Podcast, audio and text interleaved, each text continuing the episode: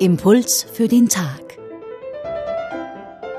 Diese Woche mit Pater Johannes Paul Schawan. Im heutigen Evangelium nach Lukas hören wir. In jener Zeit, als immer mehr Menschen zu Jesus kamen, sagte er, diese Generation ist böse. Sie fordert ein Zeichen, aber es wird ihr kein anderes gegeben werden als das Zeichen des Jona. Denn wie Jona für die Einwohner von Ninive ein Zeichen war, so wird es auch der Menschensohn für diese Generation sein.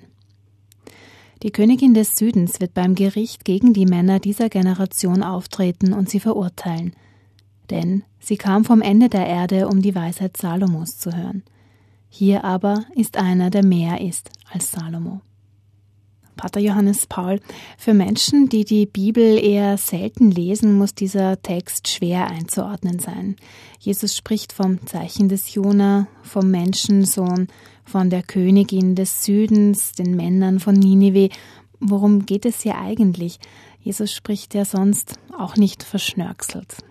Wenn Jesus spricht und wenn Jesus zu uns spricht und wir ihn hören im Evangelium, dann steht er ganz in der Tradition des Alten Testamentes. Das Alte Testament ist der Raum, in dem Jesus selber glaubt und denkt. Das Alte Testament ist auch der Raum, in den hinein er spricht. Er ist ja der Übergang vom Alten ins Neue Testament.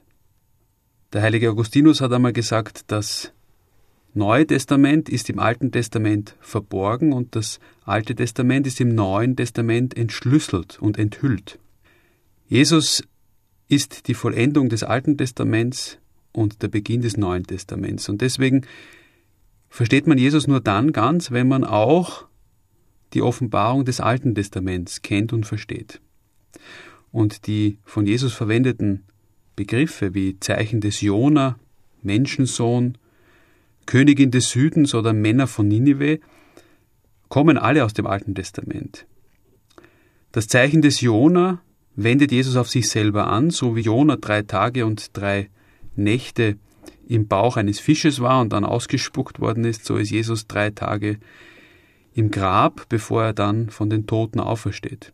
Die Männer von Nineveh sind die, zu denen Jona gesandt worden ist, um ihnen Umkehr und Buße zu predigen und die sich tatsächlich bekehrt haben, und so wurde das Unheil, das Gott angedroht hat für Nineveh, abgewandt. Und die Königin des Südens, die oft als eine Königin aus dem Gebiet des heutigen Äthiopien interpretiert worden ist, hat eine legendäre Reise gemacht zum König Salomo, um seine Weisheit zu sehen und war erstaunt und begeistert von diesem König Salomo, der natürlich auch ein Vorbild des Messias war. Und der Menschensohn schließlich, das ist eine Bezeichnung für den Messias und dieser Messias ist Jesus selber, der erwartete Erlöser, und Jesus wendet diesen Begriff auf sich selber an. Ich würde nicht sagen, dass Jesus verschnörkselt redet. Er redet eben in der Tradition Israels. Er redet in der Tradition der Offenbarung, die im Alten Testament bis heute für uns aufbewahrt ist. Er redet also nicht verschnörkselt, sondern er redet in großer Tiefe.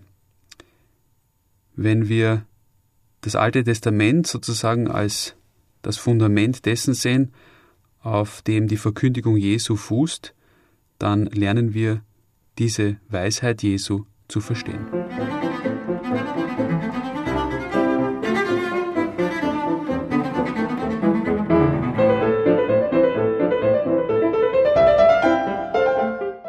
Das war der Impuls für den Tag mit Pater Johannes Paul Schawan. Er ist Mönch, Generalsekretär der Hochschule Heiligenkreuz und verantwortlich für die Öffentlichkeitsarbeit und die Berufungspastoral des Stiftes Heiligenkreuz. Außerdem Dozent für Liturgiewissenschaft. Wenn Sie die Stelle im Neuen Testament nachlesen wollen, es sind die Verse 29 bis 32 im 11. Kapitel des Lukasevangeliums. Einen Link zum Text finden Sie auf unserer Website radioklassik.at Impuls für den Tag. Dort können Sie die Gedanken auch nachhören.